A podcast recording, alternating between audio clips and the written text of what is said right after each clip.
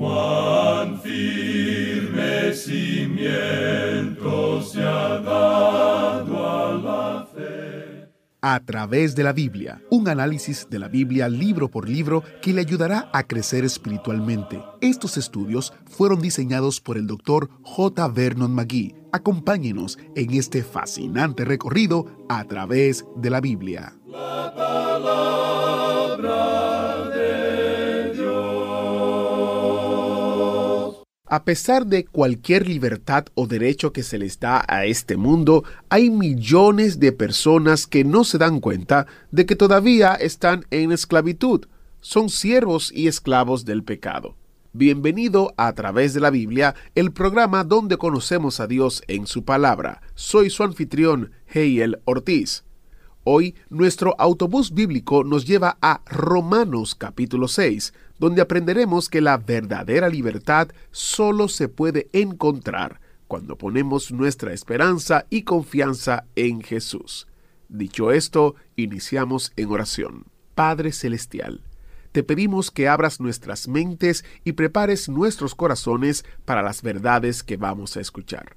Ayúdanos a vivir lo que aprendemos para que podamos parecernos más a ti cada día. En el precioso nombre de Jesús oramos. Amén. Continuamos nuestro estudio hoy en el capítulo 6 de esta epístola a los romanos y en nuestro programa anterior estábamos hablando acerca de nuestra identificación con Cristo.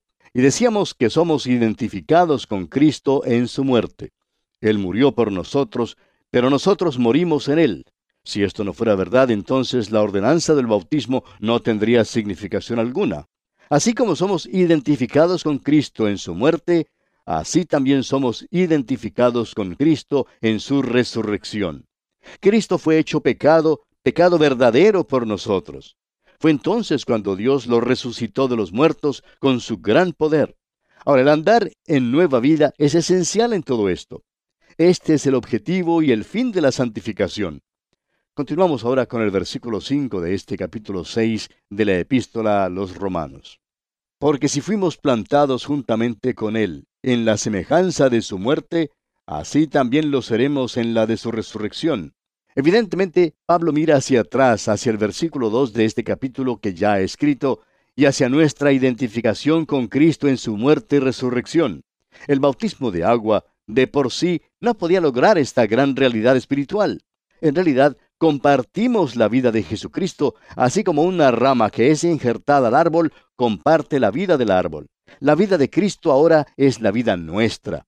Y dice el apóstol Pablo aquí en el versículo 6 de este capítulo 6 de la epístola a los romanos, sabiendo esto, que nuestro viejo hombre fue crucificado juntamente con él, para que el cuerpo del pecado sea destruido, a fin de que no sirvamos más al pecado.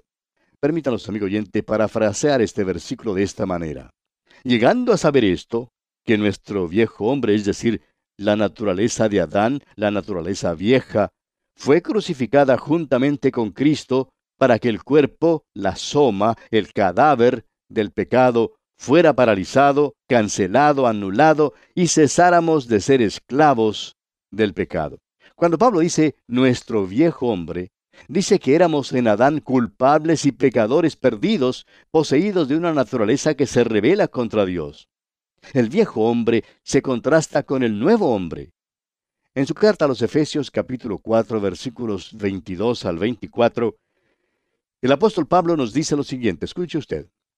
En cuanto a la pasada manera de vivir, despojaos del viejo hombre que está viciado conforme a los deseos engañosos, y renovaos en el espíritu de vuestra mente, y vestíos del nuevo hombre, creado según Dios en la justicia y santidad de la verdad. Ahora la expresión para que el cuerpo del pecado fuera paralizado se refiere al hecho de que las actividades de la vida se llevan a cabo por medio del cuerpo. Este no ha sido destruido porque todavía estamos en el cuerpo. Siendo que el viejo hombre fue crucificado, el cuerpo de pecado ha sido puesto fuera de combate. Nosotros no podemos lograr esto, porque solamente el Espíritu Santo lo puede hacer, como veremos en nuestro estudio del capítulo 8 de esta epístola a los romanos. Hay un conflicto entre la carne y el Espíritu por el control del creyente en Cristo. No podemos crucificar el viejo hombre. No tenemos ningún poder. Lo que tenemos que hacer es creer que esto ya ha sido logrado por nosotros. Y en verdad esto es un hecho. Dios lo ha dicho. Nuestro problema es creer a Dios. El Espíritu Santo puede y nos ayudará a vivir para Dios. Ahora en el versículo 7 dice el apóstol Pablo, porque el que ha muerto ha sido justificado del pecado.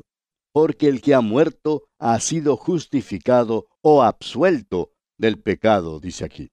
Cristo no solamente murió para pagar la pena de nuestros pecados, como lo vimos en el estudio del capítulo 3 de esta epístola, sino que también murió una muerte de juicio por nuestra naturaleza pecaminosa. Hay una diferencia, por tanto, entre el ser justificado de la pena de los pecados y el ser justificado del pecado. Y a menos que esto fuera cierto, el Espíritu Santo no podría morar en el creyente ni obrar allí, como lo veremos en nuestro estudio del capítulo 8 de esta epístola a los romanos. Él es santo y nosotros impíos. Nosotros morimos en Cristo cuando Él murió. No estamos muertos porque la naturaleza de Adán todavía está muy viva en el creyente. Aún parece que está más activa que en el inconverso. El creyente es consciente del pecado en su vida y de su debilidad pero debe ser consciente de que ha sido justificado del pecado mismo y que ha sido declarado digno para el cielo en Cristo. Puesto que morimos en Cristo, entonces ni la ley ni ninguna cosa más tiene una demanda sobre nosotros. No se olvide, amigo oyente, que es imposible ejecutar a un muerto. Ahora dice aquí el versículo 8 de este capítulo 6 de la epístola a los romanos, y si morimos con Cristo, creemos que también viviremos con Él en vista del hecho de que morimos con Cristo, sigue lógicamente que fuimos resucitados con Él. Compartimos su vida de resurrección.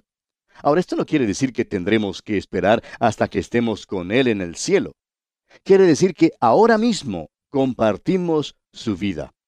Y en el versículo 9 dice, sabiendo que Cristo, habiendo resucitado de los muertos, ya no muere, la muerte no se enseñorea más de él.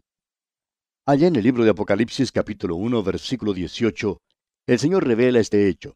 Dice, Yo soy el que vivo y estuve muerto. Mas he aquí que vivo por los siglos de los siglos. Amén. Y tengo las llaves de la muerte y del Hades. Estas son las palabras de Cristo. Es un pensamiento solemne que la muerte una vez tenía cautivo al príncipe de la vida. Ahora todo ha cambiado. La muerte nunca más le tendrá cautivo. En su primera carta a los Corintios capítulo 15 versículos 55 al 57, el apóstol Pablo nos dice, ¿Dónde está, oh muerte, tu aguijón? ¿Dónde, oh sepulcro, tu victoria? Ya que el aguijón de la muerte es el pecado y el poder del pecado la ley. Mas gracias sean dadas a Dios que nos da la victoria por medio de nuestro Señor Jesucristo. Y allá en el capítulo 8 de esta misma epístola a los Romanos versículo 39 nos dice que nada nos puede separar del amor de Cristo. Leamos ahora el versículo 10 de este capítulo 6 de la epístola a los romanos. Porque en cuanto murió, al pecado murió una vez por todas, mas en cuanto vive, para Dios vive. Pablo no está declarando aquí en este versículo que Cristo murió por el pecado. Ya ha tratado ese tema. Está discutiendo en esta sección el hecho de que Cristo murió al pecado murió una muerte de juicio por la naturaleza pecaminosa del hombre. Cristo llegó a ser en la cruz lo que nosotros somos, a fin de que nosotros pudiéramos ser en Él lo que Él es. Él murió una sola vez, pero vive hoy, y vive siempre para interceder por aquellos que son de Él. Es debido a ese hecho que Él le puede salvar perpetuamente. Ahora el versículo 11 dice, Así también vosotros consideraos muertos al pecado, pero vivos para Dios en Cristo Jesús, Señor nuestro. Debemos considerar o contar con que hace más de dos mil años nuestra vieja naturaleza se quedó allá en la tumba de José de Arimatea. Pero cuando Cristo resucitó de los muertos, nosotros resucitamos en Él.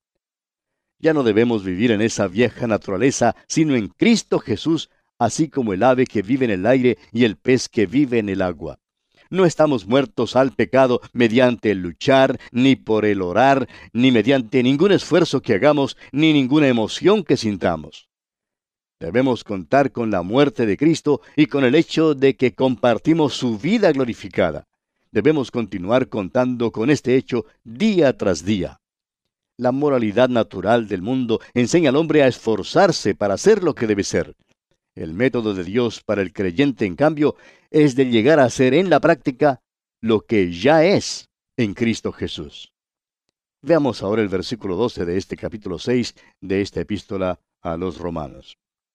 No reine pues el pecado en vuestro cuerpo mortal, de modo que lo obedezcáis en sus concupiscencias. Estamos en la carne, aunque no debemos vivir según la carne. Estamos muertos al pecado, pero el pecado no está muerto en nosotros. No estamos completamente emancipados, pues aquí tenemos una amonestación contra el permitir que el pecado reine en nuestros cuerpos mortales. Ahora nuestros cuerpos son mortales porque están sujetos a la muerte física. El pecado es un dictador que está listo a tomar posesión. Ahora, todos los deseos del cuerpo no son concupiscencias en el sentido de ser viles o malos. El apóstol Pablo dijo allá en su primera carta a los Corintios, capítulo 6, versículo 12, Todas las cosas me son lícitas, mas yo no me dejaré dominar de ninguna. El comer no es malo en sí mismo, pero el comer con exceso sí es malo. Pasemos ahora al versículo 13 de este capítulo 6 de la epístola a los romanos.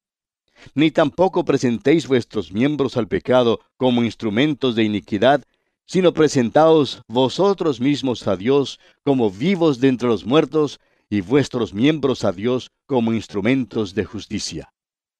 La palabra presentéis en este versículo enseña el tercer paso que un creyente necesita tomar en la senda hacia la santificación. Ahora los tres pasos son los siguientes. ¿No sabéis? En el versículo 3. Consideraos en el versículo 11. Y presentéis aquí en este versículo 13. Dios hace ahora un llamamiento a la voluntad del hombre. Debemos presentar los miembros de nuestros cuerpos a Cristo. La lengua mentirá a menos que le sea presentada a Él. Ahora alguien dirá, ¿y qué si no sentimos que estamos muertos al pecado? Bueno, debemos creerle a Dios que esto es un hecho y luego debemos actuar sobre ese hecho. Es un acto de la voluntad de una vez por todas. La idea de la vida rendida o entregada a Dios no excita a muchos. El motivo por el cual la mayoría de nosotros nos encontramos en algún apuro es porque nos presentamos a la vieja naturaleza en lugar de presentarnos a Dios. Una niña al caerse de la cama una noche se puso a llorar. Su madre corrió con prisa a la habitación y tomándola en sus brazos, la acostó nuevamente en la cama y le preguntó, ¿Cómo es que te caíste de tu cama? La niña respondió, Creo que me quedé dormida demasiado cerca al lugar donde me acosté primero. Y amigo oyente, ese parece ser el problema nuestro hoy en día. En lugar de avanzar en el camino a la santidad, nos contentamos en quedarnos muy cerca a nuestra condición cuando creímos. En realidad nos presentamos a la naturaleza vieja y por eso nos hallamos en dificultades. Así como una vez nos presentábamos al pecado, ahora debemos presentarnos a Dios. Cuando somos renacidos, tenemos una naturaleza nueva y una vieja también. Sea cual fuere su problema, amigo oyente, presénteselo a Dios. Llévele a Él su mal genio y hable con Él en cuanto a eso. Llévele a Él su lengua chismosa. Cierta señora expresó en una ocasión interés en una reunión donde hablaban en lenguas. El dirigente del grupo se le acercó y le dijo, Señora, ¿le gustaría a usted hablar en lenguas? Y ella respondió, Ah, no, prefiero más bien perder unos 40 centímetros de la que tengo ahora. Dios, amigo oyente, quiere que nos presentemos a Él. Veamos ahora este asunto de la santificación práctica. ¿Cuál es nuestra respuesta a la posición gloriosa que tenemos en Cristo? Leamos aquí el versículo 14. Porque el pecado no se enseñoreará de vosotros, pues no estáis bajo la ley, sino bajo la gracia. Este versículo simplemente quiere decir que la ley fue dada para dominar su vieja naturaleza. Nunca fue dada para dominar la naturaleza nueva. La naturaleza nueva debe ser presentada a Cristo. No es la intención de Dios que el pecado gobierne al creyente en esta vida más que en la vida venidera. Esto no se logra poniendo nuevamente al creyente bajo algún principio legal o de la ley. Es el principio de la gracia. La ley conduce a servidumbre aún para el creyente. Ya hemos sido liberados de la dictadura terrible de la ley. Ahora estamos unidos a Cristo.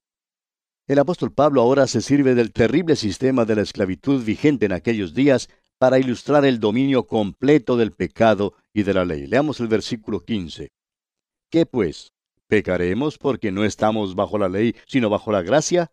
En ninguna manera. La forma de la pregunta aquí está expresada de una manera diferente que en el versículo 1. El apóstol Pablo ha demostrado en los 14 versículos anteriores que el método de Dios para lograr la santificación es en la misma base que la justificación, por medio de la fe. La pregunta aquí, más bien, es que si se debe dar una ayuda a la gracia para lograr su alto y santo fin. Según el razonamiento del hombre natural, es necesaria alguna ley o reglas o reglamentos. Y el caso es que muchos hoy han determinado ciertas reglas. Algunos tienen los veinte mandamientos en lugar de los diez mandamientos. Dicen que a los creyentes les es permitido hacer algunas cosas mientras les es prohibido hacer otras cosas.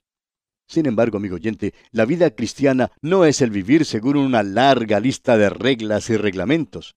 Usted puede seguir todas las reglas y reglamentos que quiera y todavía no vivir la vida cristiana. ¿Qué entonces es la vida cristiana? Es la obediencia al Señor Jesucristo. Esta sección tiene mucha importancia. La identificación con Cristo es la santificación de posición. La obediencia a Cristo es la experiencia de la santificación y esa es la santificación práctica. No se trata de lo que uno hace, sino de dónde uno anda. Y no es cómo anda, sino dónde anda. ¿Está usted, amigo oyente, andando en la luz y en comunión con Cristo? El pecado puede romper nuestra comunión con Él, pero cuando está rota, todo lo que tenemos que hacer es confesar nuestros pecados, según lo que nos dice el apóstol Juan en su primera carta, capítulo 1, versículo 9. Dice el apóstol Juan, si confesamos nuestros pecados, Él es fiel y justo para perdonar nuestros pecados y limpiarnos de toda maldad. Lo importante de recordar es que los cristianos tienen que obedecer al Señor Jesús y tener comunión con Él. Un elocuente erudito de la Biblia dijo en cierta ocasión, hay un veneno sutil que se insinúa al corazón aún del mejor cristiano, y es la tentación de decir, no voy a pecar para que la gracia abunde, sino porque el pecado abunda. Muchos cristianos tienen la idea de que porque son salvos por la gracia, pueden hacer lo que les dé la gana. Y amigo oyente, si usted ha sido salvado por la gracia, no puede hacer lo que quiere. Y veremos eso cuando estudiemos el capítulo 8 de esta epístola a los romanos. Pablo deja en claro en su epístola a los Gálatas que hay tres maneras en que un cristiano puede vivir y son los siguientes. Primero, por la ley. Segundo, por libertinaje. Y tercero, por libertad. Todo el mundo tiene algún principio por el cual vive. Cierta estrella de cine dijo en cierta ocasión que toda su vida estaba entregada al sexo. Esa era su ley. No importa quién sea usted, amigo oyente, si usted vive por alguna ley, está viviendo con su naturaleza vieja. El vivir por alguna ley es un extremo. Ahora otro extremo, contra el cual Pablo amonesta, es el libertinaje. Si usted es hijo de Dios, amigo oyente, no puede hacer lo que le venga en gana, sino que tiene que hacer lo que le agrada al Señor debe presentarse a Él y serle obediente. Esta es una manera práctica de vivir la vida cristiana. Y en el versículo 16 de este capítulo 6 de la epístola a los romanos, escribe Pablo, ¿No sabéis que si os sometéis a alguien como esclavos para obedecerle, sois esclavos de aquel a quien obedecéis, sea del pecado para muerte, o sea de la obediencia para justicia? Este versículo es verdadero y muy práctico. En realidad hay solamente dos señores a los cuales obedecer. Uno es la muerte y el otro es la justicia. Toda persona es esclavo de uno de los dos. Aún los creyentes tienen que aprender que el poder del pecado es tan verdadero como la culpa del pecado. Habiendo sido libertado de la culpa del pecado mediante la justificación por la fe, ahora el creyente ha de ser libertado del poder del pecado por medio de la santificación por la fe. La obediencia de la que este versículo habla es la obediencia de la fe y la obediencia de la ley. La fe conduce ahora a la obediencia a Cristo. No podemos librarnos de los lazos del pecado porque somos débiles, pero sí podemos presentarnos como esclavos a Jesucristo. Él nos pone en libertad. Allá en el Evangelio según San Juan capítulo 8 versículos 34 al 36, Jesús dijo, De cierto, de cierto os digo, que todo aquel que hace pecado, esclavo es del pecado. Y el esclavo no queda en la casa para siempre, el Hijo sí queda para siempre. Así que si el Hijo os libertare, seréis verdaderamente libres. Alguien contaba en una ocasión que frente a su iglesia había un elegante club que solo los más ricos eran miembros de ese club porque costaba mucho dinero llegar a ser miembro y que si uno era miembro probablemente era una persona que tenía un Cadillac y un chofer. Un día, el pastor de esa iglesia se asomó a la ventana y notó que había ya algunos Cadillacs estacionados frente al club y también un grupo de choferes estaba parado allí conversando. Después de unos momentos, un caballero de corte muy distinguido salió del, del club, hizo señales y diciendo algo se metió en su automóvil. Uno de los choferes se apartó del grupo y se metió en el asiento de chofer y se fueron.